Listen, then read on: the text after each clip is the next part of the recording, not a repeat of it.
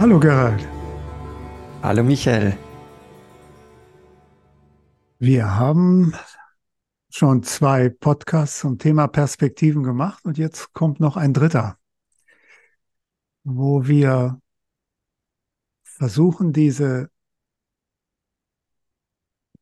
ein bisschen mehr in die Tiefe zu gehen von dem, was alles drinsteckt in dieser Vorstellung, dass wir perspektivische Wesen sind und uns wechselseitig wahrnehmen, alle empfindenden Wesen. Und ähm, das ist äh, in einem Bild so wie in einem Spiegelsaal, wo man also an der Eingangstür vielleicht nur einen Spiegel hat und dann geht man rein und dann sieht man überall diese wechselseitigen Reflexionen. Und da haben wir jetzt uns drei Haupt ja, Seinsweisen oder auch Perspektiven des Menschseins mal vorgenommen, und zwar die Subjektivität, die Intersubjektivität und die Objektivität, mit der jeder Mensch schon von Anfang an potenziell ausgestattet ist und dann die er in seinem Leben entfaltet.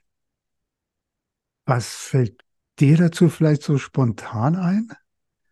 Hab das gleich versucht mit dem ersten Podcast, den vier Perspektiven, vier Quadranten zu verbinden weil ja da eigentlich vier sind und jetzt sind es eigentlich nur drei.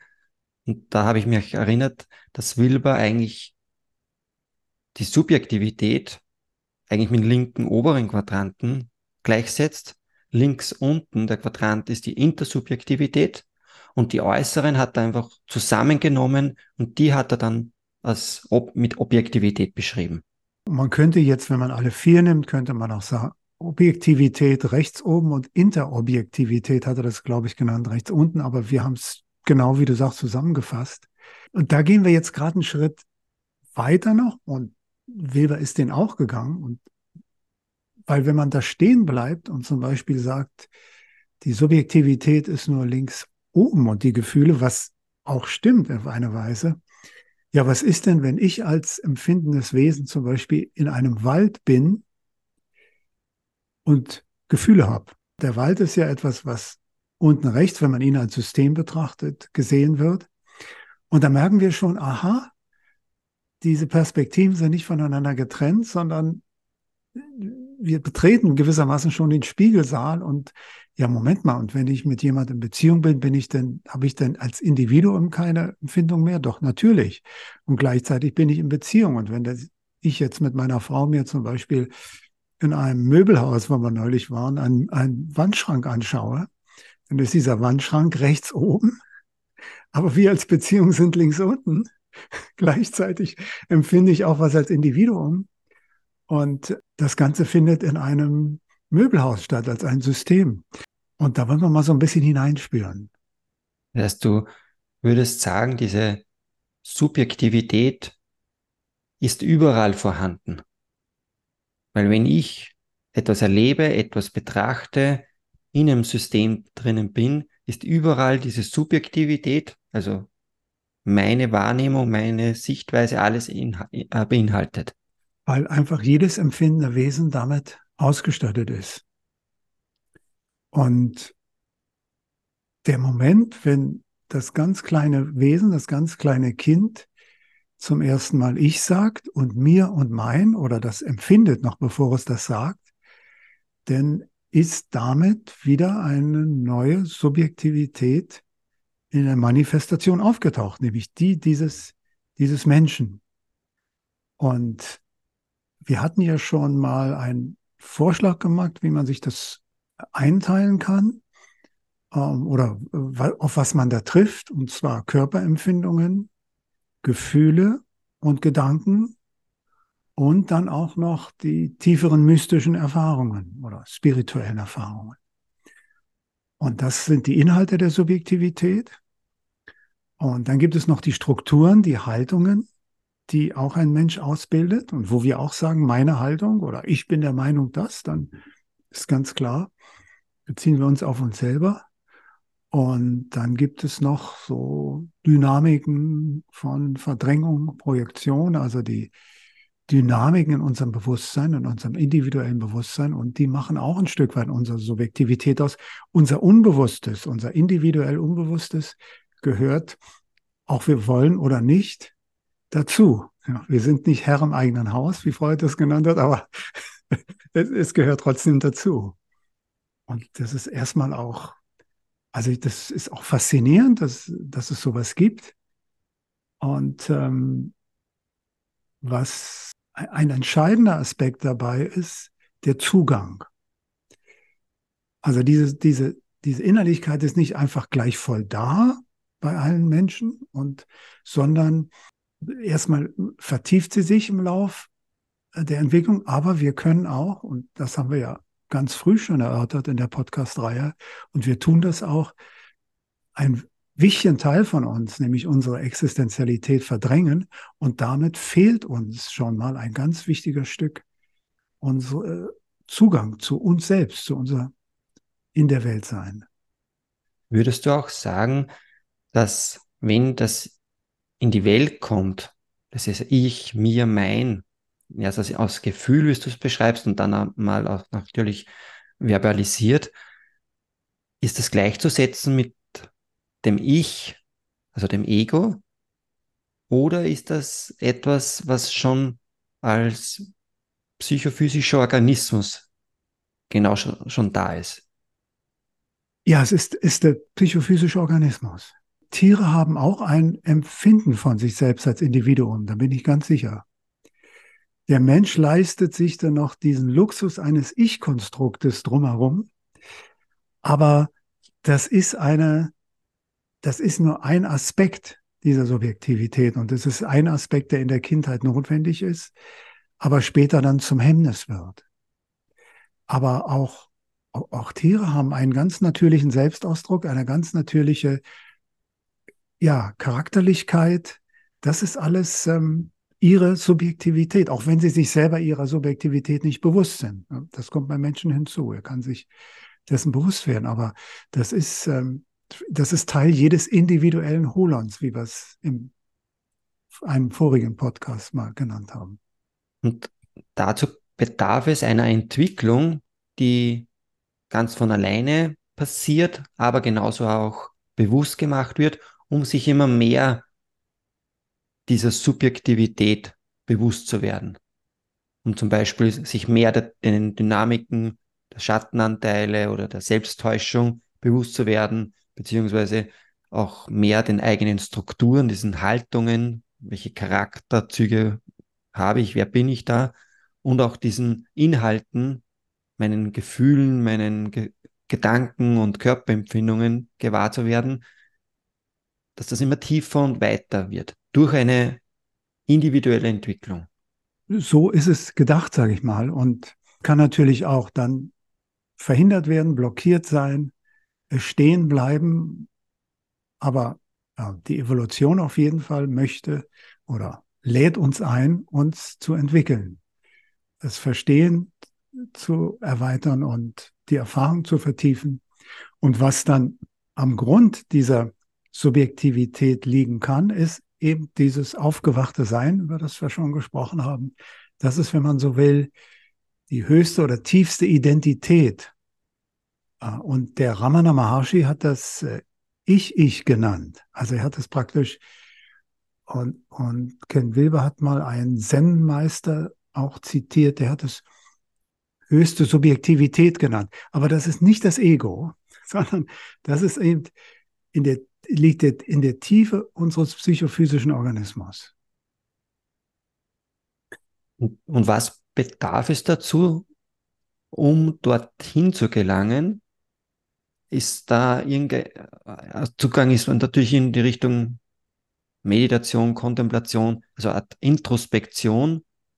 Bedarf es aber auch einer Strukturerkennung, also meiner Haltungen und einer Schattenarbeit, um dort tiefer zu gehen? Oder bedarf es das nicht unbedingt? Das Wichtigste ist wirklich, mit den Inhalten des Bewusstseins in Kontakt zu kommen und das zu vertiefen. Aber das Wissen um Haltungen und, und Schattendynamiken und, und daran zu arbeiten, erleichtert die Sache. Aber es ist keine Voraussetzung. Wenn wir alle unsere Schatten erstmal bearbeiten müssten, wobei wir ja gar nicht fertig werden, mit jedem neuen Tag kommt wieder was dazu, also die, die Inhalte des Bewusstseins sind diesbezüglich das Entscheidende und, Und wie man das machen kann, haben wir, glaube ich, in unserem achten Podcast ja beschrieben, der innere Weg. Ne? Aber diese beiden anderen Aspekte spielen, spielen eine wichtige Rolle, vor allen Dingen dann im Ausdruck dessen, was wir erfahren haben. Was auch dazugehört, wir haben jetzt so getan, als wenn die Subjektivität gewissermaßen isoliert ist. Das ist sie natürlich nicht, sondern in, in unserer Subjektivität, und hier kommt wieder dieser Spiegeleffekt, diese, dieses Spiegelkabinett, dann sind natürlich auch unsere kulturellen Prägungen, dass wir unser psychophysischer Organismus, der auch ein physischer ist, also das Materielle, die Systeme, in denen wir leben. Und ähm, jetzt machen wir mal den Schritt zur Intersubjektivität. Und das bedeutet, dass wir auch soziale Wesen sind. Und zwar auch schon von Anfang an. Und im Austausch mit anderen empfindenden Wesen entsteht Intersubjektivität, Beziehung. Und auch das ist das Ergebnis von Entwicklung. Und was sich dabei entwickeln kann, ist, dass wir mehr und mehr andere Wesen so fühlen, spüren und verstehen, wie sie sich selber verstehen eine Annäherung, aber der Tiefe sind auch da keine Grenzen gesetzt. Das pures Mitgefühl, das was über Empathie fast hinausgeht, eine Art wahres Verstehen und Nachfühlen, Nachempfinden können des anderen, des Dus. Wenn wir selber schon mal unsere eigene Ängste erlebt haben und, und wirklich auch gefühlt und auch ausgehalten haben können, und wir erleben einen, einen Menschen, wir sehen vielleicht sogar in, in den Medien, wie ein Mensch in einer ähnlichen Situation ist, dann entsteht, wenn wir offen genug sind, das, das gleiche Gefühl. Weil das ist ja das, was uns verbindet. Unsere Existenzialität verbindet alle, alle empfindenden Wesen, auch die Tiere. Unsere, unsere Leidensmöglichkeiten, unsere Leidensfähigkeiten, ja, auch die Freude, die wir miteinander haben. Und das ist, wie du sagst, Mitgefühl. Und das ist ein, ein, ein Wunder. Also wir sind nicht nur Inseln, die überhaupt nicht miteinander, sondern wir sind, wir können uns von innen her gemeinsam berühren. Das Wunder eines Wir, kennen wir das genannt. Und äh, Martin Buber, ein, ein, ein großer jüdischer Mystiker und Theologe, der hat das so weit getrieben, dass er gesagt hat, ein Ich wird zum Ich durch ein Du. Also er hat dieses Intersubjektive ganz in den Vordergrund gestellt und hat gesagt, erst dadurch werden wir wirklich zum, zum Menschen. Und das Ich hatte als das Mensch, das eigentlich Menschsein bezeichnet. Und das Dialogische ist hier in der Austauschbeziehung sein und nicht nur verbal, sondern eben auch gefühlsmäßig. Und das Entscheidende ist wirklich, wir können nur das bei einem anderen Menschen mitfühlend wahrnehmen, was wir selber in uns schon entdeckt, entwickelt und auch wahrgenommen haben. Das heißt, da sind wir eigentlich auch limitiert durch diese Sachen. Genau, also das, was wir für uns selber noch nicht in unserer Subjektivität erschlossen haben, wie wollen wir damit in Beziehung treten? Wir haben ja nichts. Wir haben nichts in der Hand gewissermaßen. Das heißt, wir könnten das zwar vielleicht verbal verstehen, aber das richtige Nachempfinden oder Mitfühlen funktioniert dann noch nicht. Ein Satz wie ich verstehe dich ist leicht gesagt. Aber entscheidend ist, dass da eine innere Resonanz ist.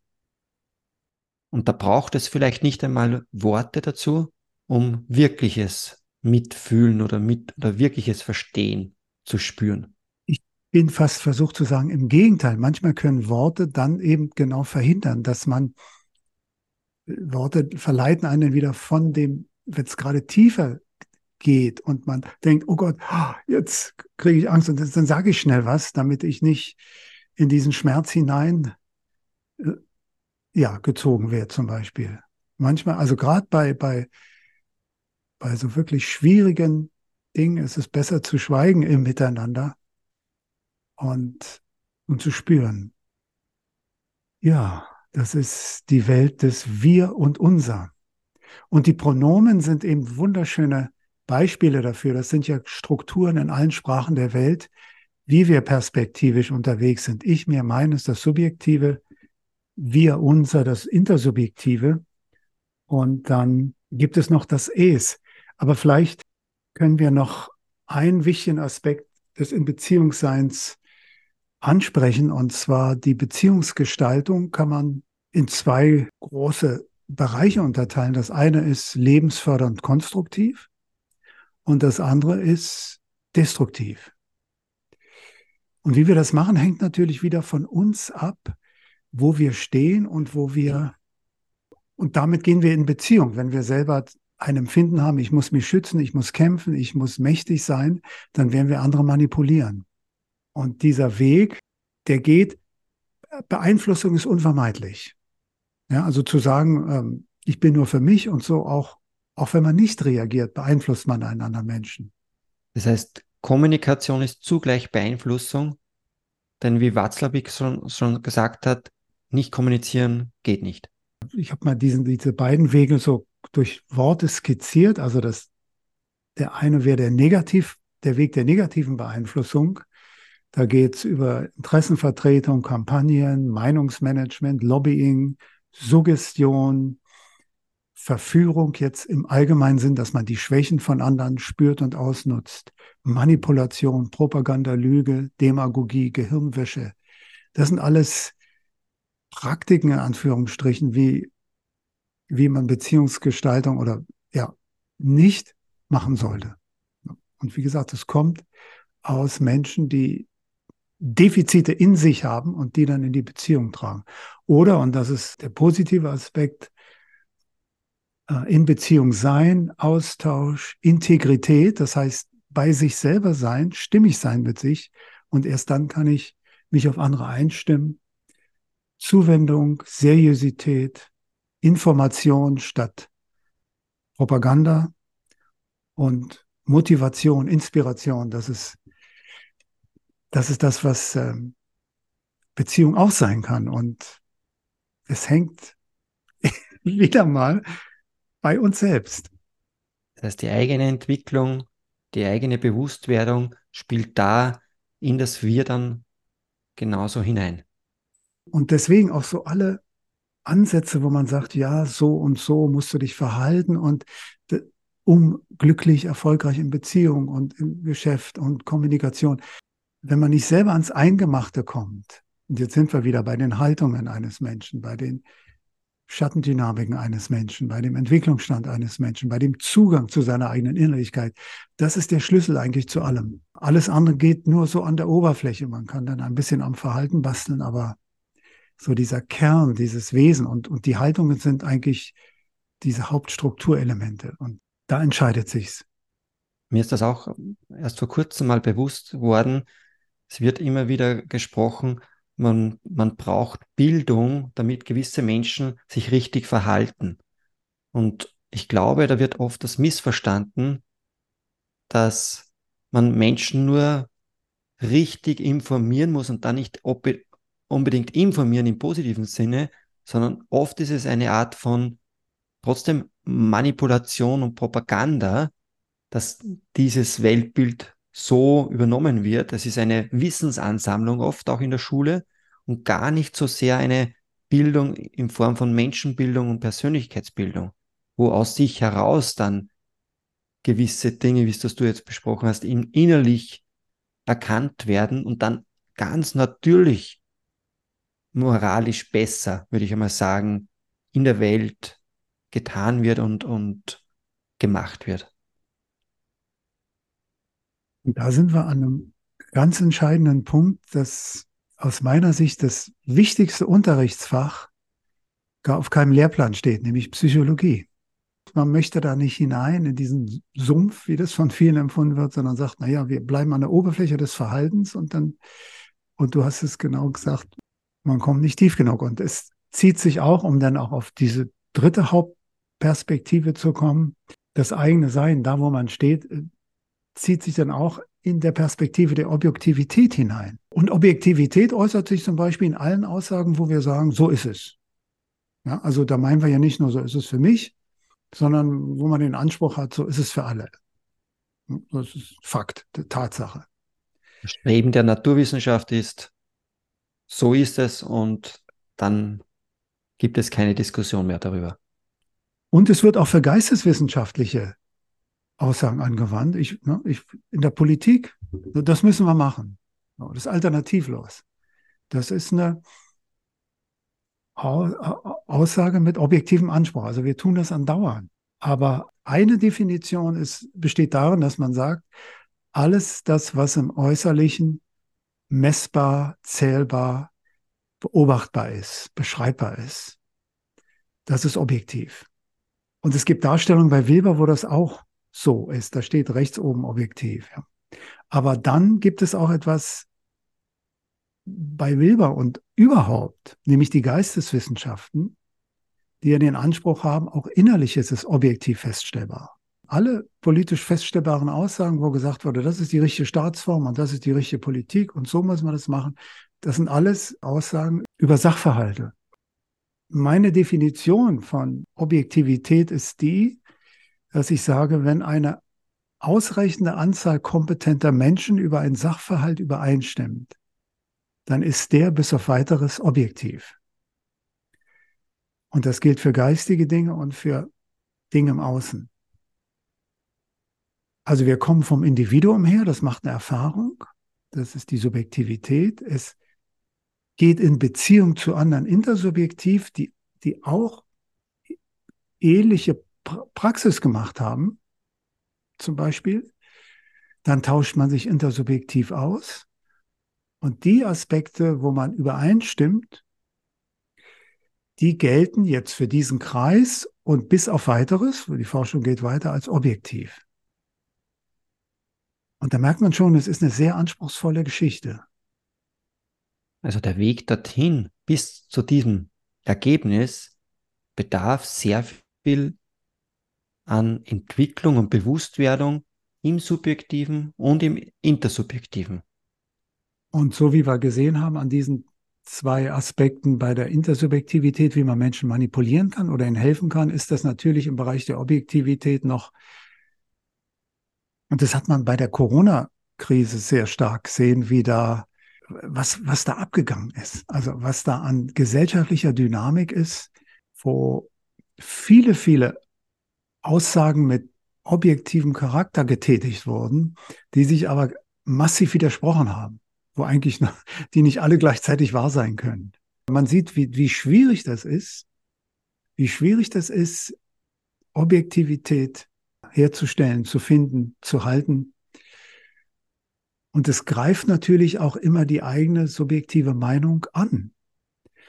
Und wenn man dort noch nicht so weit gefestigt ist, dass man das existenziell aushält, dann wird man keine wirkliche, dann wird man nur eine Pseudo-Objektivität haben können. Ne, man kann immer sagen, ich, das ist so, weil ich so sage. Aber das ist keine, keine wirkliche Objektivität. Wir, wir suchen oft ja auch in der Objektivität eine gewisse Sicherheit und einen Halt. So ist es und dann brauche ich nicht mehr richtig drüber nachdenken oder das auch auszuhalten, wenn irgendwas nicht passt in mir.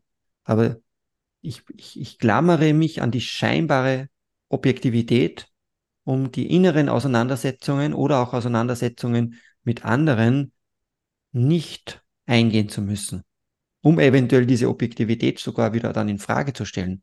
Am liebsten ist alles im Außen sicher und fix. Dann kann ich mich dann an, daran anhalten und scheinbar ein sicheres Leben leben. Und so gehe ich auch durchs Leben. Ich schaue nur, dass ich Leute treffe, die das auch so bestätigen. Und im Internet bewege ich mich genauso. Und dann sind wir in der Situation, wo wir heute sind, dass viele so in ihrer Nische sind und es schwierig ist, äh, wirkliche Auseinandersetzungen auch zu führen, weil eben diese innere Bereitschaft noch nicht da ist, sich darauf wirklich einzulassen und die eigene Meinung oder auch die Meinung der, des, der eigenen Gruppe in Frage zu stellen. Müsste eigentlich raus aus der Objektivität oder aus dem Anspruch, die Objektivität erfasst zu haben, heraus und zurückgehen in den Dialog, ins Intersubjektive und natürlich auch das Subjektive zu hinterfragen, also was ist in mir, was löst das aus, um wieder in diesen Dialog zu kommen und vielleicht eine neue Objektivität herstellen zu können. Und so geht eigentlich auch der Kreis äh, oder die Spirale des, des Erkenntnisfortschritts. Ich fange bei meiner Erfahrung an, tausche mich aus, schaue vielleicht äh, noch den Kreis so weit wie möglich machen, um zu versuchen, was ist daran objektiv, was ist subjektiv. Und dann komme ich zu einer objektiven Erkenntnis, die ich dann wieder für mich subjektiv nehme, um sie dann wieder weiter im Dialog zu halten, wie du es mhm. beschrieben hast. Ja, das würde uns nicht nur im Außen, sondern auch im Innen gut tun. Also in allen drei Bereichen, die wir jetzt besprochen haben, würde es einen Fortschritt bedeuten, wenn diese Spirale sich immer wieder weiterdreht und wenn man offen bleibt dabei und nicht sich irgendwie verschließt in irgendeinem Bereich und sagt, das bleibt jetzt so und wird bitte nicht mehr angetastet. Nur so kann Entwicklung passieren in uns, untereinander und dann auch im Außen in der Welt. Können wir jetzt uns selber zuerst natürlich und dann alle, die das hören, einladen, doch dieses wunderschöne Geschenk des bei uns sein Könnens, subjektiv noch weiter auszupacken, zu entdecken. Dieses gleichermaßen wunderschöne Geschenk des Miteinanderseins auszudecken und Beziehungsgestaltung machen, da auf Entdeckungsreise zu gehen und aber auch mit dem, was wir erkennen, in uns, zwischen uns und auch in der äußeren Welt, weiter neugierig zu bleiben, auf Erkenntnissuche zu bleiben, schon auch Dinge festzuhalten und festzustellen, wo wir auch wirklich gründlich forscht sind, aber offen zu bleiben für weitere Dynamiken und Entwicklungen. Das wäre wunderschön. Und das nehme ich mir auch mit aus unserem Gespräch, wie sehr es gut tut für alle, wenn ich an mir arbeite und wie gut es auch mir tut, wenn wir in Dialog kommen, miteinander sprechen und offen bleiben. Ja, ich bedanke mich für diese doch Erkenntnis, die mir erst jetzt eigentlich bewusst worden ist, wie sehr das zusammenhängt, wie du es beschreibst, das Art Spiegelkabinett, wo alles in, wieder zurückgespiegelt wird. Und diese Spirale der Erkenntnis. Ja, danke für, für diese wunderbare Erkenntnis. Ich danke dir, Gerald.